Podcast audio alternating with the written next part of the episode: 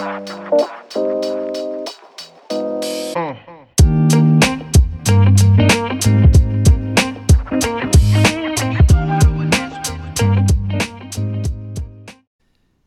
willkommen zu einem weiteren Mood Talk, der Podcast mit mutigen Menschen, für mutige Menschen und solche, die es werden wollen. Für Unternehmer, für Selbstständige, für Menschen in Verantwortung, für Alltagsabenteurer, Träumer und Macher, Aussteiger und Aufsteiger. Heute mit einer Schweizer Garagen-Story.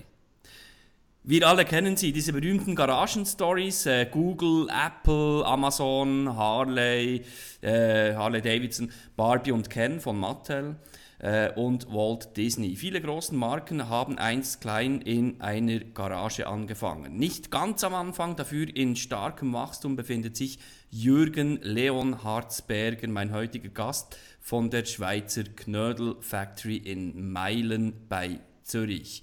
Herzlich willkommen, lieber Jürgen. Ja, schönen guten Morgen, Lorenz. Vielen Dank für die Einladung. Freut mich. Ja, vielen Dank. Hattest du die Zeit und äh, konntest du dir die Zeit nehmen, ähm, heute zu sprechen über die, deine persönliche Garagenstory? Ähm, wir sind gespannt. Stell dich doch vielleicht kurz selber vor. Wer ist Jürgen Leonhardsberger und für was steht die Knödel Factory? Ja, äh, wie gesagt, Jürgen Leonardsberg, ich habe Baujahr 69, also ich habe dieses Jahr bald meinen runden Geburtstag, habe ich noch vor mir. Ähm, ja, ich bin ein Querdenker, ein Visionär, ein Inspirator für, für viele Menschen und ähm, ich denke, äh, ja, äh, äh von meiner Vergangenheit her habe ich natürlich österreichische Wurzeln. Also mein Vater kam aus Österreich. Von dem her ist dann irgendwann die Idee mit Knödel entstanden. Aber dazu kommen wir ja noch. Ich bin verheiratet, ich habe zwei Kinder und bin, seit ich selbstständig bin, unheimlich glücklich. Sehr, sehr schön. Ja, du sagtest Knödel Factory. Ähm, wir alle kennen dieses Wort Knödel, aber was genau ist Knödel? Was unterscheidet ein Knödel zu Klößen? Ähm, kannst du da kurz abstecken, was der Unterschied ist und ähm, den Zuhörerinnen und Zuhörern schmackhaft machen, was Knödel genau sind? Ja, das ist eigentlich schon fast die erste wissenschaftliche Frage. Was ist ein Kloß? Was ist ein Knödel? Äh, grundsätzlich ist es so, dass von äh, je nach Region sagen die Leute zu allem Knödel oder zu allen Klößen. Das kommt halt aus dem, aus dem Griechischen, Lateinischen, äh, Knödel für Knoten und Kloß für Kugel. Ähm, genau, es ist einfach ein rundes Ding. Und wir haben uns dann überlegt, weil eben diese Frage in der Schweiz oft kommt, was ist der Unterschied, haben wir den Schweizern das so beigebracht, dass jetzt unsere These, ein Knödel besteht aus Semmelknödelbrot als Basis und ein Kloß besteht aus Kartoffelteig. Es ist nicht wirklich die wissenschaftlich erklärte äh, Version, aber die Leute verstehen dann, wenn wir von Knödel sprechen, dann hat es Brot und wenn wir von Klößen sprechen, dann hat es äh, Kartoffelteig und dann ist einfach die Rezeptur maßgebend, äh, was hat es drin. Also ein Semmelknödel ist zum Beispiel einfach ein, ein Naturknödel und wenn man dann Spinat reintut oder Speck oder Käse, Gemüse und so weiter, ergibt sich dann entsprechend die Sorte. Okay. Also kann man auch sagen, Klöße sind äh, die deutsche Version von den italienischen Gnocchi. Also wir hier in, im Süden, in der Schweiz, wir sind ja eher so die Südländer, nicht wahr? Wir stecken da mittendrin zwischen Italien und Deutschland. Ist, ist der Kloß die deutsche Version vom, vom italienischen Gnocchi? Kann man das so sagen? Äh, nicht ganz, weil man muss sich vorstellen, äh, Klöße oder Knödel, das, das ganze Einzugsgebiet beginnt eigentlich schon fast in Polen oder Tschechien. Da werden zum Beispiel sehr viel, wird da mit Kartoffel gearbeitet, weil die Kartoffel einfach in dieser Region sehr, sehr verbreitet ist. Dann auch in, im Bayerischen, im Franken, also Nürnberg, äh, da haben sie praktisch nur aus Kartoffelteigbasis. Wenn man dann weiter runter geht Richtung Bayern, dann geht es dann schon richtig los mit Brot, also die typischen bayerischen Semmelknödel. Und dann Österreich ist auch vorwiegend Brot, das geht dann runter bis Südtirol äh, mit Ausschlägen bis fast Ungarn. aber der Knödel hat es nie über den Rhein geschafft. Darum war die Schweiz bis bevor wir begonnen haben eine knödelfreie Zone. Und das haben wir jetzt geändert. Okay, quasi ein schwarzer Fleck auf der Knödellandkarte ähm, in, ähm, in Europa. Ja, Knödel Factory, wie ist die Idee entstanden? Bist du Koch? Ähm, hast du dich ähm, frühzeitig mit, mit Knödel und, und, und Klösten auseinandergesetzt oder wie kam es dazu? Wie, wie, wie kam es zu der Idee, eine Knödel Factory in der Schweiz zu gründen? Das war eigentlich wieder, man kann es Zufall nennen oder Schicksal. Äh, wie erwähnt, habe ich österreichische Wurzeln. Also mein Vater kam aus Zell am See, aus dem Pinzgau, das ist äh, in der Nähe von Salzburg.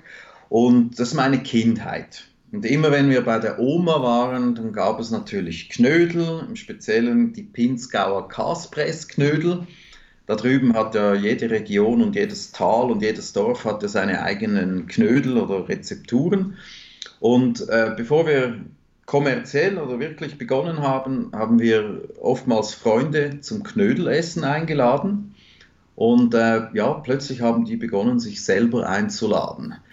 Also da kamen Anrufe, hey Jürgen, äh, wann gibt es wieder Knödel? Wir sind dabei, nimm uns auf die Liste. Und äh, ja, meine Frau und ich, wir haben uns dann überlegt, hey, alle kennen Knödel. Neun von zehn Leuten lieben Knödel aber man kriegt sie nirgends. Also warum versuchen wir das nicht? Und dann haben wir effektiv mit 20 Franken Startkapital begonnen, die ersten kommerziellen Knödel zu produzieren. Zu Hause in der Küche am Herd. Und dann hat sich das plötzlich rumgesprochen und dann kamen die ersten Restaurants, die das äh, mitgekriegt haben und so nahm es dann seinen Lauf. Sehr schön. Also du, der, euer Sitz ist in Meilen. Also Meilen kennt man jetzt vielleicht nicht, aber der, der Begriff äh, Goldküste am Zürichsee, ähm, da kamen die, erst, die, ersten Gastronomen auf euch zu. Ähm, ja, ich kann mir vorstellen, das sind auch, auch ähm, gute Restaurants, das sind vielleicht sogar Sterne-Restaurants mit dabei. Oder äh, kannst du da noch etwas darüber sagen? Gab es da spezielle Kontakte, wo du sagtest, wow, jetzt sind wir dort drin und äh, das sind da dann auch wichtige Multiplikatoren für, fürs Business voranzutreiben? Ja, absolut. Also äh, ganz am Anfang, das war ja 2014, äh, haben wir uns natürlich sehr fokussiert auf die Gastronomen. Wir dachten, hey, jetzt äh, liebe Gastronomen, jetzt könnt ihr eure Speisekarte erweitern mit einem innovativen Produkt. Äh, ich muss sagen, ich komme aus dem Kaufmännischen, also ich bin nicht gelernter Koch sondern das hat sich eigentlich mehr so ergeben, dass ich mein Leben lang äh, eigentlich mehr im Sales gearbeitet habe, habe meine typische Karriere gemacht bis hoch zum Geschäftsführer. Und dann, wenn man so 40, Mitte 40 wird, dann kommt so die typische Sinnfrage, äh, vor allem bei den Männern. Du hast jetzt so die Halbzeit erreicht, du hast noch 20 Jahre vor dir und dann überlegst du dir, ist es das oder willst du das noch 20 Jahre? Und ich habe halt gespürt, dass ich Unternehmer bin. Ich habe schon, als ich zwölf Jahre alt war, meinem Vater gesagt, Papa, ich werde nie bis 65 als Angestellter arbeiten. Ich werde irgendwann mein eigenes Ding machen.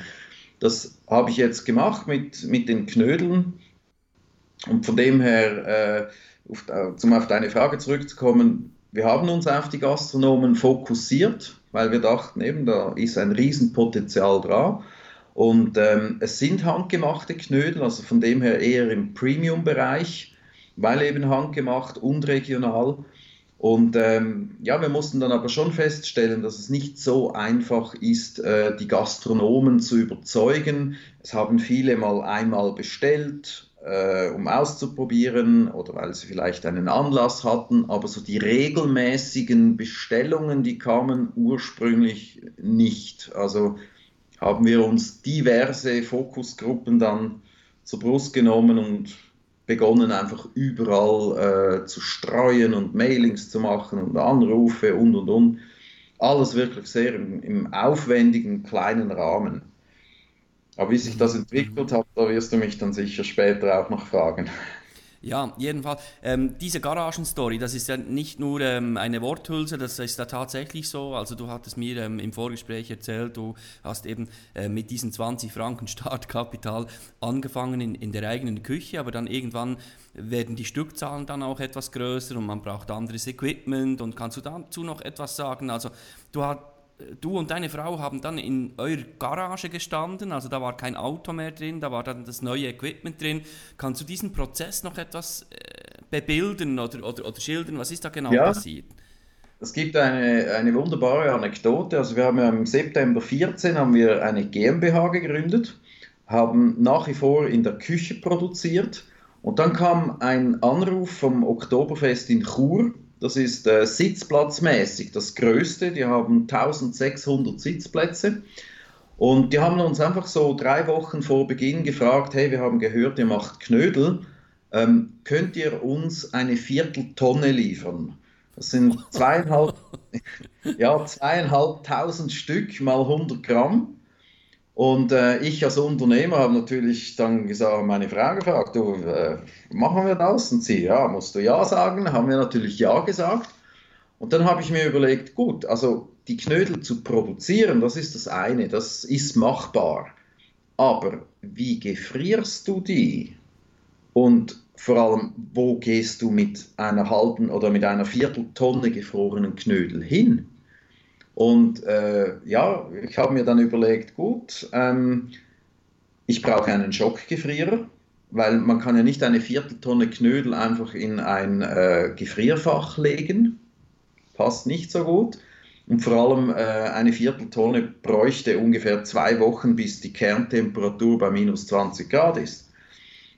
Also was habe ich gemacht? Ich habe innerhalb von zwei Tagen einen Schockgefrierer organisiert. Der stand dann bei uns im Eingangsbereich, im Foyer, also nix Garage.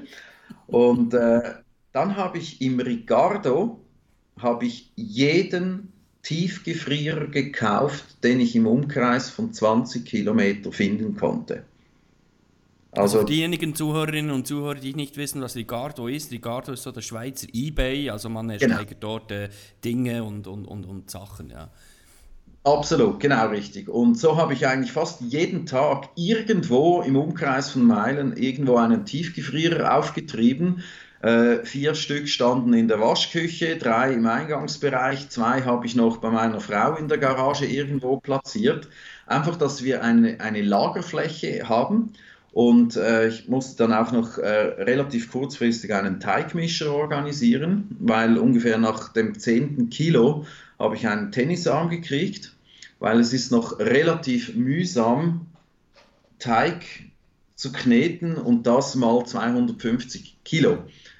Und äh, haben wir aber alles geschafft und dann wussten wir, dann waren wir uns bewusst, hey, äh, wir haben jetzt so coole Aufträge, aber da kam eigentlich schon sehr schnell äh, die Überlegung, ja gut, also wir dürfen und können gar nicht äh, in der Küche produzieren. Und vor allem habe ich auch keine Lust, dass das Haus jeden Tag nur nach Knödel riecht. Weil eine Vierteltonne, da kannst du dir vorstellen, wie, wie das dann riecht. Und dann haben wir begonnen zu suchen, wo können wir uns einmieten, und auf der anderen Seite auch das Risiko, äh, ja, das ist jetzt ein großer Auftrag, aber das Risiko, dich irgendwo für x tausend Franken einzumieten, dann hast du eine vielleicht stillgelegte Küche, aber ich brauche keine Küche, ich brauche Arbeitsfläche, ich brauche ein, ein, ein Raum, der nach lebensmittelkonform daherkommt, aber ich brauche keinen Ofen, ich brauche keine Fritteuse, das brauche ich alles nicht wir haben gesucht und gesucht und irgendwann standen wir wirklich in der Garage und haben uns überlegt, also vom, von der Größe her würde das eigentlich reichen. Äh, wir müssen es einfach entsprechend umbauen. Und dann haben wir uns äh, beim, äh, beim Lebensmittelinspektorat erkundigt, ob das überhaupt möglich ist. Und die haben einfach gesagt, ja, grundsätzlich können sie überall eine Produktion äh, erschaffen, es müssen einfach die Auflagen erfüllt werden. Und dann haben wir eine Baueingabe gemacht, haben äh, vor der Garage noch ein, wie einen Windfang anbauen lassen, wo wir dann äh, zum Beispiel das, das Brot lagern können oder so ein, einen Eingangsbereich machen, um die Produktion zu trennen. Mhm. Wenn auch Leute kommen, dass man nicht sofort Türe auf und man steht in der Produktion, sondern dass es einen Vorraum hat. Und das haben wir dann gemacht und äh, es ging etwa ein halbes Jahr und dann kam das Lebensmittelinspektorat und nach 30 Sekunden war die Unterschrift, also alles im grünen Bereich. Sehr gut. Ja, ich kann mir vorstellen, dass in, der, dass in der Schweiz da auch diese Auflagen nicht, nicht ohne sind, eben mit Hygiene und Lebensmittel, äh, wenn man da hantiert und in einem professionellen ähm, Bereich sich, ähm, sich befindet. Ja? Und das war ja auch euer Ziel, da eben unternehmerisch unterwegs zu sein. Und äh, ja, es war ja kein Hobby mehr, von diesem, spätestens von diesem Zeitpunkt an. Genau, also irgendwann kam ja der Moment, ich habe noch gearbeitet und als wir dann gemerkt haben, ich komme von der Arbeit nach Hause und muss aufgrund der Auftragslage noch bis morgens um drei Knödel machen, irgendwann wurde es dann zu viel und es kam dann effektiv der Moment, wo wir uns überlegt haben, verlassen wir den sicheren Hafen des Einkommens, weil ich habe doch Familie, ich habe ein Haus, ich habe meine Verpflichtungen, äh, ich habe gut verdient, aber eben die Erfüllung, die hatte ich halt trotzdem nicht, auch als Geschäftsführer nicht. Das war alles spannend, ich habe es gerne gemacht, aber eben, das ist halt nicht ein Lebenstraum. Und dann kam der Punkt, äh, als ich dann wirklich gesagt habe, so, ich kündige und setze wirklich alles auf die Karte Knödel. Und äh, zum Glück habe ich das gemacht.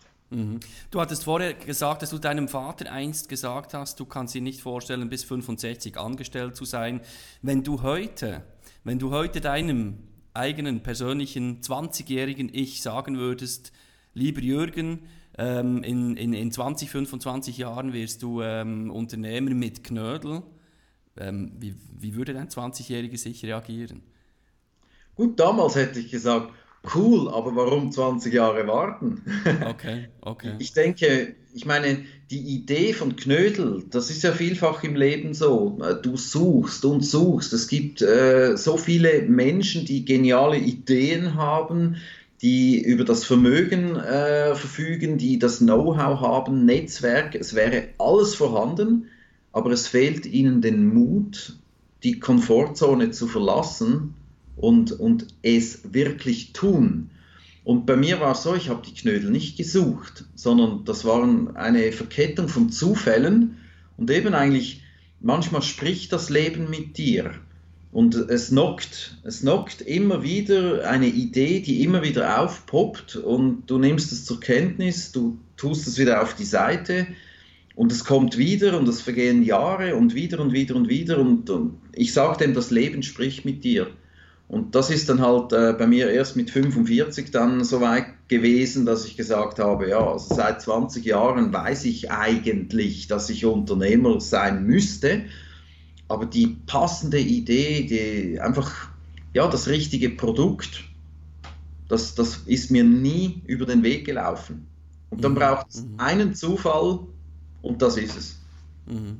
Mhm. Ja, es braucht dann auch einen klaren Entscheid und eben dann, wie du sagst, die Umsetzung. Und das, äh, ähm, so, so, definiere ich ja auch Mut. Es braucht einen klaren Entscheid und dann auch wirklich äh, eine Handlung ins Tun zu kommen, umzusetzen. Und was war auf diesem Weg der Umsetzung dann so die, die, die was waren so die stärksten Hindernisse oder die Gegner oder die Kritiker oder äh, eben es gab Auf, Auflagen vom Lebensmittelgesetz her und äh, gab es sonst noch irgendwelche finanzielle Schwierigkeiten oder irgendwelche Verhandlungspartner oder gab es sonst mühsame äh, Stellen auf diesem Weg bis heute, die ihr überwinden musstet? Ja, also zum Beispiel das Lebensmittelinspektorat, das war äh, eigentlich nicht mal wirklich eine Hürde, sondern du hast klare Auflagen. Wenn du die erfüllst, dann gibt es eine Unterschrift, der Haken, äh, Protokoll, alles wunderbar. Also das war überhaupt eigentlich äh, kein Hindernis. Ähm, das mühsamste war eigentlich, du hast ja keine Ahnung, wer wird deine Knödel kaufen. Und du machst dir ja auch einen Businessplan. Also der ist bis heute noch nicht ganz fertig geschrieben, weil der ist, der ist da oben drin und du legst mal los, du, du überlegst dir, was, was macht rein kaufmännisch am meisten Sinn, dann fokussierst du dich auf Zielgruppen und du merkst irgendwann auch, ja, ein gewisser Erfolg ist da, aber eben nicht nachhaltig und der Aufwand, zum Beispiel jetzt die Gastronomen nachhaltig zu überzeugen, dass Knödel einfach zum Menüplan gehören, der ist immens.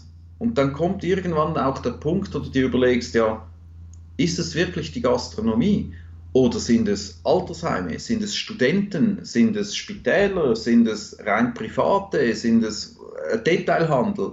Was ist es? Und eben der Aufwand ist enorm für die Akquise, weil die Erkenntnis kam relativ schnell, es hat niemand auf dich gewartet.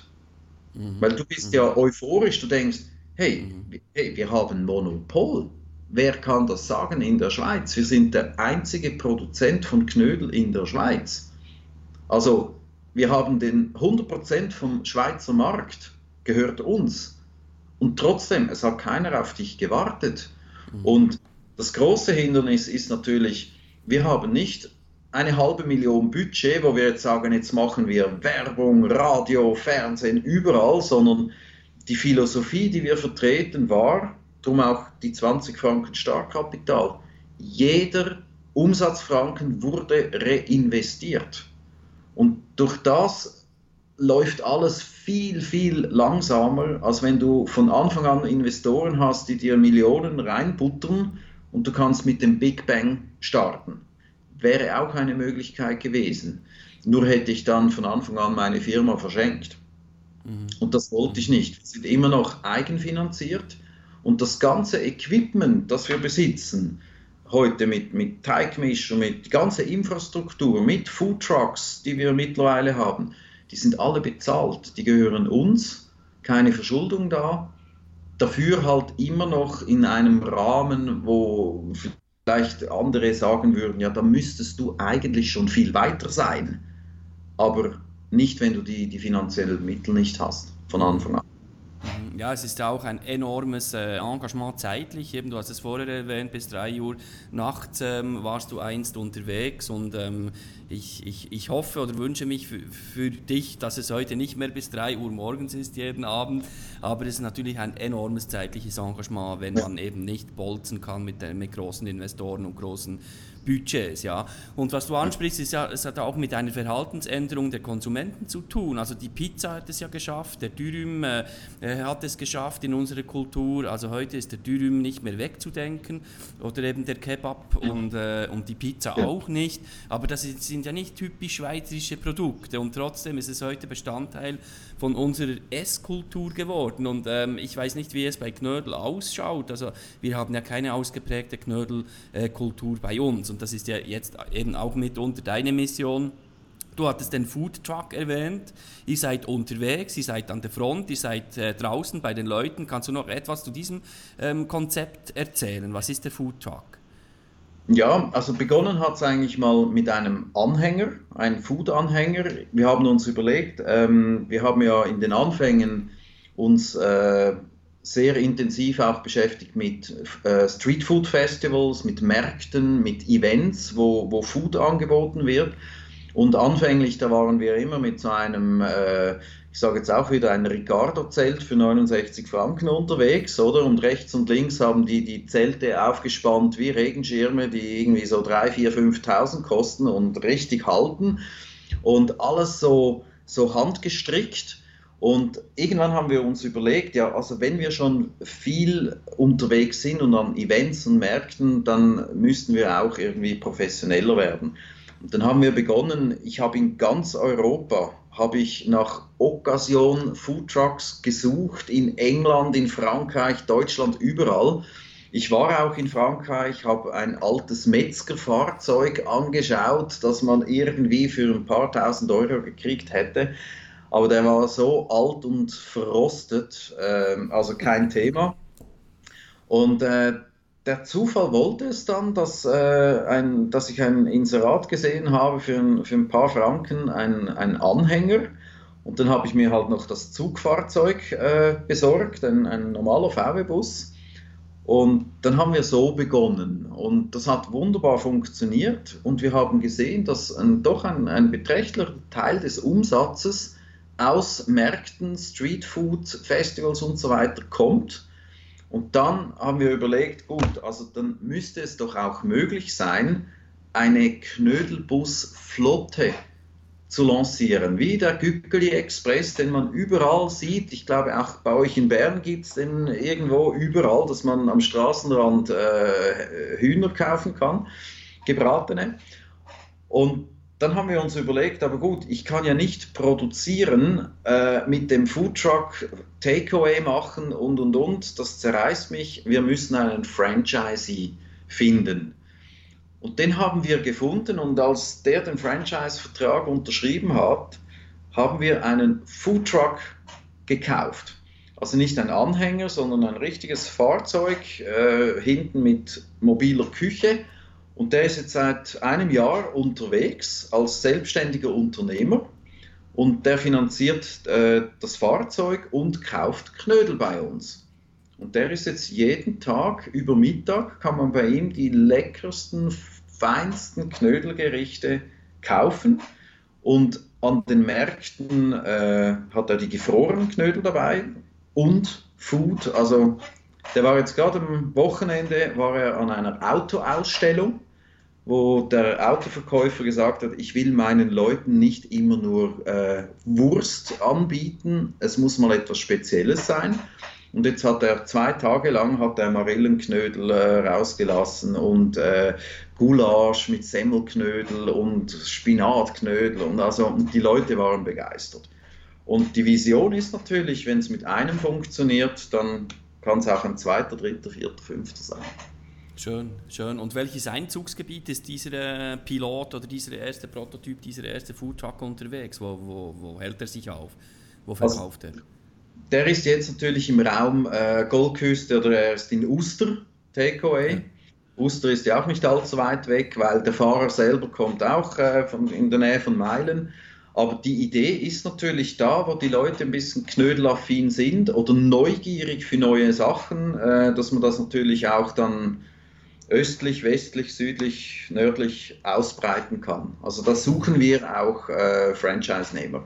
Mhm. Mhm. Also alle Unternehmer oder die das Gefühl haben, ähm, äh, sie sind nicht wirklich erfüllt und glücklich mit ihrem Angestelltensein, möchten sich ähm, selbstständig machen, haben vielleicht noch keine Idee, dann meldet euch doch bitte bei, bei Jürgen. Das wäre mitunter eine Option, da selbstständig unterwegs zu sein. Ja, du hattest es erwähnt, ähm, du, du, hast eine Vision, äh, wenn es mit einem funktioniert, dann funktioniert es auch mit fünf oder zehn oder 50.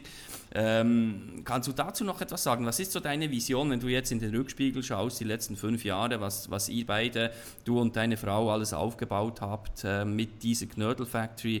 Was ist die Knödel Factory in fünf oder zehn Jahren? Ähm, sie wird, ähm, muss ich so sagen, ne, wir haben eigentlich jetzt äh, vier Jahre getestet in der Schweiz. Wir haben verschiedene Zielgruppen getestet und äh, sehr viel Erkenntnis daraus gewonnen. Äh, wir haben gemerkt, dass überall da, wo wir selber den Vertrieb steuern können, am meisten Erfolg haben. Das heißt, äh, eben wenn wir jetzt auf Food Trucks gehen, dann produziere ich fast nur noch für meine eigene Flotte. Und dann ist natürlich jedes Restaurant, das bestellt, oder wir haben ja auch diverse Oktoberfeste, wir, wir machen auch White Label Knödel für das Tibits zum Beispiel. Also die haben ja den veganen Zimtknödel von uns, wo sie ihrem Angebot haben. Äh, das können wir alles steuern. Also da ist nicht so eine wahnsinnige Abhängigkeit da. Und darum werden wir den Fokus legen äh, mit den Food Trucks. Dann haben wir zusätzlich 2017 das weltweit erste Knödelhaus eröffnet in Meilen. Äh, das ist eigentlich mehr ein Knödelshop ist aber auch ein ganz, ganz interessantes äh, Konzept. Und zwar ist das ein, ein ganz kleiner Laden in Meilen an der Dorfstraße, wo es Knödel gibt. Und weil wir ja nicht, äh, meine, von der Infrastruktur her, wir haben ja da nur die gefrorenen Knödel, das ist ein Gefrierschrank. Also von dem her ist das optisch nicht so sexy. Und dann haben wir uns überlegt, wie können wir den Rest vom Laden so darstellen, dass es eine Falle macht. Und wir haben jetzt äh, eine Kunst- und Genuss-WG daraus gemacht. Das heißt, wir haben vier Untermieter, das sind alles Kleinstproduzenten, die selber produzieren, plus eben eine Künstlerin, die äh, Bilder aufhängt. Und das Konzept ist, dass jeder dieser Unternehmer einen Tag selber im Laden steht, aber alles verkauft. Da der WG-Gedanke. Das heißt, am Dienstag steht die Künstlerin im Laden, verkauft alles, am Mittwoch äh, gibt es jemand, der äh, Thunfisch zum Beispiel hat und Honig und, und Sardinen und, weiß, und Bier und Wein äh, von den Azoren. Am Donnerstag äh, ist jemand da, der hat ganz, ganz edle Schokolade, also auf, auf Niveau Veltlin, wenn man das, wenn mhm. das jemandem etwas sagt, also wirklich Champions League Niveau. Am Freitag haben wir sensationelle italienische Soßen, also von der Pesto über Aubergine und Bärlauch und weiß ich was. Äh, und dann am Samstag sind wir noch im Laden. Und das bedeutet für uns, wir haben einen Laden, wo die Mietkosten geteilt werden, also der kostet praktisch nichts mehr. Und wir selber sind nur noch am Samstag im Laden, und, aber der Laden hat geöffnet die ganze Woche. Also ist jedem geholfen und äh, so werden Knödel verkauft von Leuten, die mich nichts kosten, in einem Laden, der mich auch praktisch nichts kostet. Sehr, sehr Aber spannendes Konzept. Dieses ja. Konzept müsste man in der ganzen Schweiz haben, nicht jetzt nur auf Knödel ausgerichtet, sondern wir denken, es gibt so viele Kleinstunternehmer, die sich einen eigenen Laden nicht leisten können und die nicht eine ganze Woche für ihr Produkt in, in einem Laden stehen können. Also vielleicht als Tipp, wenn wir diese Plattform schon nutzen, wenn jemand interessiert ist, so etwas zu organisieren im Raum Bern oder äh, egal wo, kommt auf mich zu, weil es funktioniert wirklich und es ist toll und wird von der Bevölkerung wird das extrem positiv aufgenommen, weil es auch ein bisschen ein Zeichen ist gegen das Laderli-Sterben. Mhm. Mhm. Sehr spannendes Modell, ja. Wie, wie nennt ihr dieses Modell? Also das Modell ist relativ simpel und ich frage mich, warum gibt es nicht, das nicht schon lange? Die Mietkosten werden geteilt. Eure Präsenz, die personelle Präsenz ähm, ist eingeschränkt auf einen Tag oder beschränkt auf einen Tag, aber eure genau. Produkte sind, sind ja der Star und äh, die sind dauerpräsent ähm, sieben Tage oder, oder fünf Tage, sechs Tage die Woche. Und ähm, sehr, sehr spannend. Habt, habt ihr äh, einen Namen für dieses Konzept? Also wir nennen es jetzt äh, Kunst- und Genuss-WG, weil halt Kunst einfach, weil es eine Malerin äh, hat, die Porträts macht und Genuss, weil es halt alles im Premium-Bereich handgemachte, mit viel Liebe und Leidenschaft produzierte äh, Produkte sind. Und ich denke, so eine Genuss-WG und eben WG der Gedanke, weil jeder dem anderen hilft und wir wirklich in einer Gemeinschaft uns ergänzen und einander gegenseitig unterstützen. Und ich denke, dieses Konzept von einer Wege, ob jetzt das nur Kunst ist oder Genuss oder, oder artverwandte, sich ergänzende Produkte, weil zu Knödel passt natürlich die Soßen sensationell, zum Dessert gibt es die Schokolade, äh, zum Curryknödel einen Thunfisch, das ist eine sensationelle Kombination.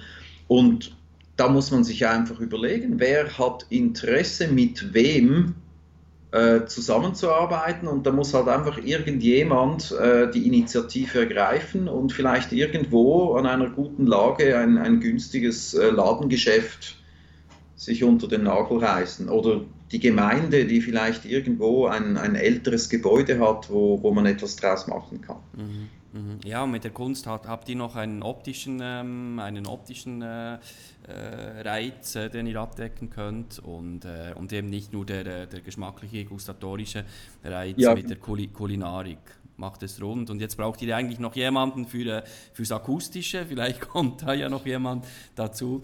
Und dann ja. sind die Mietkosten noch, noch günstiger. Ja, genau. ja, lieber Jürgen, ich würde gerne noch etwas in die, in die Glaskugel schauen, in die Zukunft schauen. Du hattest mir einst... Ähm, ähm, so am Rande, als wir uns kennengelernt haben bei, bei, bei einem Netzwerkanlass, hattest du mir erwähnt, ja, der nächste Big Step oder der nächste große Traum wäre die USA. Ich weiß nicht, ob ich jetzt ein Fass öffne, das, äh, das du nicht ansprechen möchtest. Ich tue es jetzt einfach, mutig wie ich bin. Ähm, was ist der, was ist der äh, nächste große Big Step? Über den Teich zu denken, ist das immer noch so eine Vision, die du hast? Ich meine, das sind ja über 200 oder über 300 Millionen Einwohner, also das ist ganz ganz eine andere Nummer.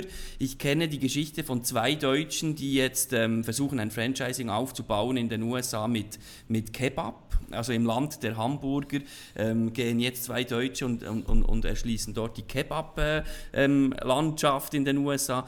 Wie, wie sieht das bei dir aus? Knödel, hat das Zukunft in den USA? Wie schaut der Markt dort aus? Ja, also das ist äh, die große Vision, absolut. Da sind wir auch konkret extrem jetzt äh, mit Vollgas dran, äh, Investoren zu finden. Äh, die Idee ist ganz klar, wir möchten in den USA produzieren und dort jetzt mit den Learnings und den Erkenntnissen, die wir jetzt in der Schweiz gesammelt haben, so quasi als kleines Modell oder kleiner Testmarkt, ähm, möchten wir natürlich da Fuß fassen und von Anfang an in die Foodtruck-Szene reingehen oder eben in die Knödelhäuser. Sprich, äh, da kriegt man Takeaway am fixen Standort, man kann äh, Concept Store-mäßig die gefrorenen Knödel kaufen und man könnte je nach Location auch noch ähm, ein Knödelrestaurant betreiben. Und äh, in den, im Vorfeld all die, die äh, äh, Searches, die wir gemacht haben, die Analysen, ist es effektiv so, der Markt besteht aus 325 Millionen potenziellen Kunden. Und das Interessante ist, in den USA leben 46 Millionen Amerikaner mit deutscher Vergangenheit. Also der bekannteste ist Donald Trump. Äh, Bruce Willis, Heidi Klum, Leonardo DiCaprio, die haben alle deutsche Vergangenheit. Also es ist auch die größte ethische Gruppe äh, aus dem gleichen Land. Also ist es so, in Amerika sind Knödel, die, die werden da Masterball genannt, äh, nicht unbekannt, aber auch in Amerika gibt es keine Knödel. Und da wird es dann eben spannend, äh, eine Produktion zu machen, also vor Ort zu produzieren und auch da Skigebiete in, in den Rocky Mountains zu beliefern. Äh, man, man überlegt zum Beispiel, äh, die haben die größten Oktoberfeste. Allein Cincinnati dauert drei Tage. Die haben 675.000 Besucher da können wir mit unseren Oktoberfesten da in der Schweiz mit 10, 20 oder 30, 40.000 Besuchern, da können wir einpacken. Und jährlich besuchen ungefähr 50 Millionen Leute Oktoberfest in den ganzen USA. Also da ist ein riesiges Potenzial vorhanden. Und wie gesagt, wir sind jetzt effektiv auf der Investorensuche.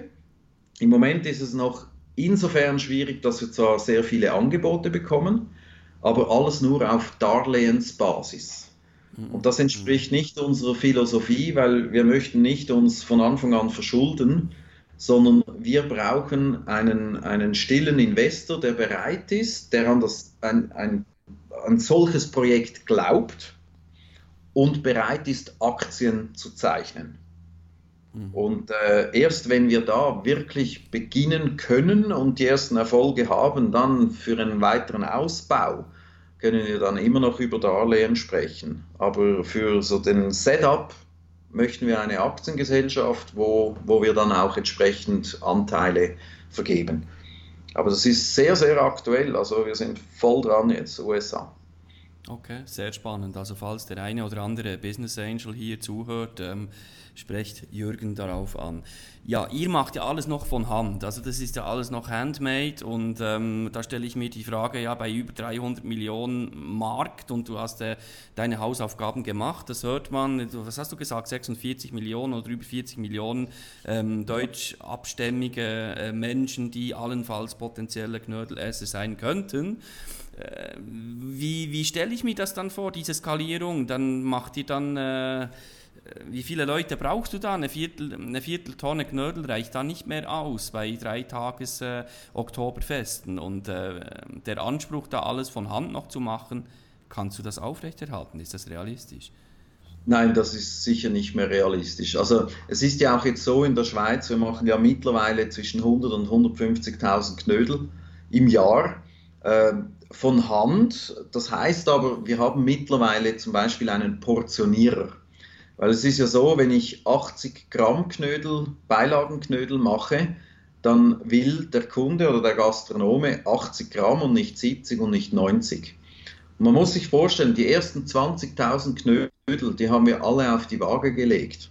Weil ich habe schon ungefähr das Gefühl, was etwa 80 Gramm Teig sind, aber es sind dann halt vielleicht 75 oder 85 und dann muss man wieder etwas wegnehmen oder dazu tun und das ist nicht sehr effizient hat am Anfang gereicht. Äh, und dann haben wir uns aber diesen Portionierer angelacht, der uns eigentlich die 80 Gramm ausspuckt und ich mache nur noch das Finishing. Und so ist es mir möglich, dass ich alleine ungefähr 1000 Knödel am Tag äh, so produzieren kann. Ähm, was sich auch geändert hat, ich produziere nicht mehr bis 3 Uhr morgens, sondern ich beginne jetzt um 4 Uhr morgens. Dafür bin ich dann vielleicht okay. Nachmittag fertig. Okay. Das hat sich geändert. Nein, in Amerika wird das anders sein. Da werden wir äh, eine Infrastruktur brauchen, wo ich sage jetzt mal 10.000 Knödel am Tag müssten möglich sein mit ein paar Produ Produzentenangestellten, also in der, in der Produktion Plus äh, brauchen wir einen Geschäftsführer, der sich um Sales und um das ganze Administrative kümmert. Äh, und so würden wir auch klein beginnen. Wenn es aber dann einschlägt, dann ist irgendwann in fünf oder zehn Jahren sprechen wir dann schon irgendwann von einer Fabrik. Mhm. Also ich denke da zum Beispiel an die Firma Züger, die angefangen hat ganz klein mit Mozzarella und äh, ich habe die Firma mal vor ein paar Jahren besucht. Ich meine, eben, ich weiß nicht, wie viele hundert Angestellte jetzt da sind. Das ist eine Riesenfabrik geworden und beliefert natürlich alles, was überall, was Mozzarella braucht. So dieser Weg kann ich mir natürlich auch vorstellen, dass man irgendwann wirklich eine, eine, eine Fabrik hat mit, ich hoffe auch, mit so vielen Angestellten wie möglich, weil ich möchte auch Arbeitsplätze schaffen und, und Menschen mit Familien eine Möglichkeit geben, einen, einen, einen tollen Job zu machen. Schön, sehr schön. Ja, lieber Jürgen, ähm, ich könnte noch äh, ewig mit dir plaudern, es ist super spannend. Ähm, gibt es irgendetwas, das du junge Unternehmen oder äh, Menschen, die sich die Überlegung machen, einmal etwas Eigenes auf die Beine zu ziehen, gibt es da irgendetwas, das du den Leuten mit auf den Weg geben möchtest? Ja, also wie, wie ich mal erwähnt habe, es gibt so viele unheimlich gute Ideen, die vorhanden sind und die Leute verfügen über das Potenzial, über vielleicht eben sogar über das Geld, über Netzwerk, über, über Know-how, über alles. Es scheitert immer nur am Mut, es tun. Und es geht ja darum, man muss die Komfortzone verlassen. Und einfach, was ich sicher mitgeben kann, Businessplan, was ja immer gefragt wird, ist gut und recht. Den braucht es leider, weil die Investoren dann vor allem, äh, die wollen einfach, die müssen sich anhand von einem Businessplan orientieren.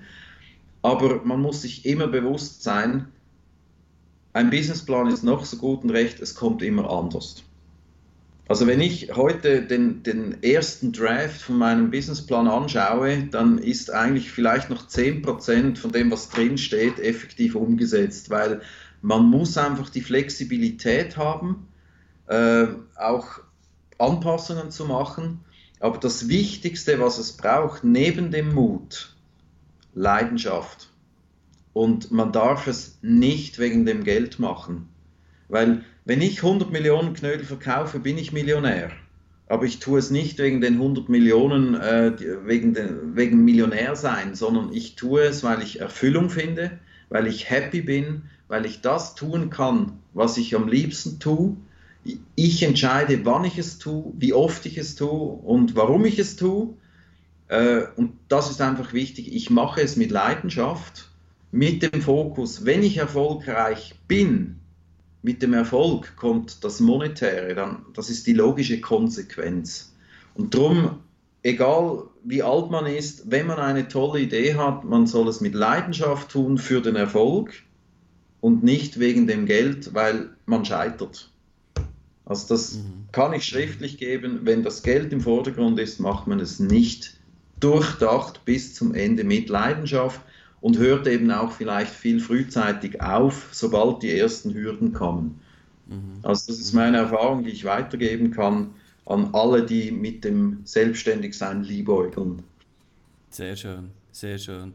Ja, du sprichst mir äh, aus dem Herzen, ähm, lieber Jürgen, es ist tatsächlich so, wir brauchen Mut, wir brauchen Leidenschaft und äh, eben nicht nur mit dem Kopf handeln, sondern eben auch mit dem Herzen handeln und, und das umzusetzen, äh, wofür man das Feuer spürt und, und die Leidenschaft spürt. Und dann kommt der Erfolg von alleine. Es gibt auch immer wieder Rückschläge und genau das braucht dann auch Mut und äh, ja, loszulassen und einfach zu tun, umzusetzen, ins Handeln zu kommen und, äh, und natürlich immer mit klarem Kopf, aber auch eben mit, mit Herz. Genau. Absolut. Vielen, vielen Dank, lieber Jürgen. Ich wünsche dir alles, alles Gute mit der Knödel Factory. Ähm, der Name ist Programm Factory, du hast es erwähnt. In zehn Jahren vielleicht eine Factory in den USA mit einem riesen, riesen, riesen Markt. Ich wünsche dir alles, alles Gute, drück dir die Daumen und ähm, ja, hab Spaß an allem, was du tust und umsetzt und viel Mut. Ja, danke auch vielmals für das Gespräch. Hat Spaß gemacht und ich hoffe, dass du ganz, ganz viele Zuschauer hast, die sich hoffentlich auch ein bisschen inspirieren lassen.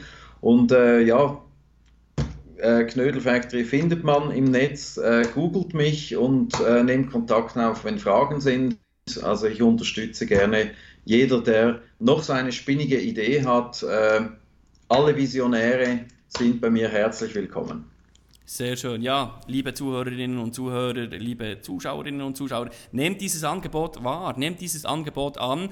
Wie findet man dich? knödelfactory.ch ähm, in einem Wort knoedelfactory.ch und das E-Mail von dir, ähm, das ist? Anfrage at knödelfactory.ch Anfrage at knödelfactory.ch Vielen Dank, lieber Jürgen. Alles Gute. Danke. Ciao, ciao. Goodbye. Danke dir, Lorenz. Tschüss.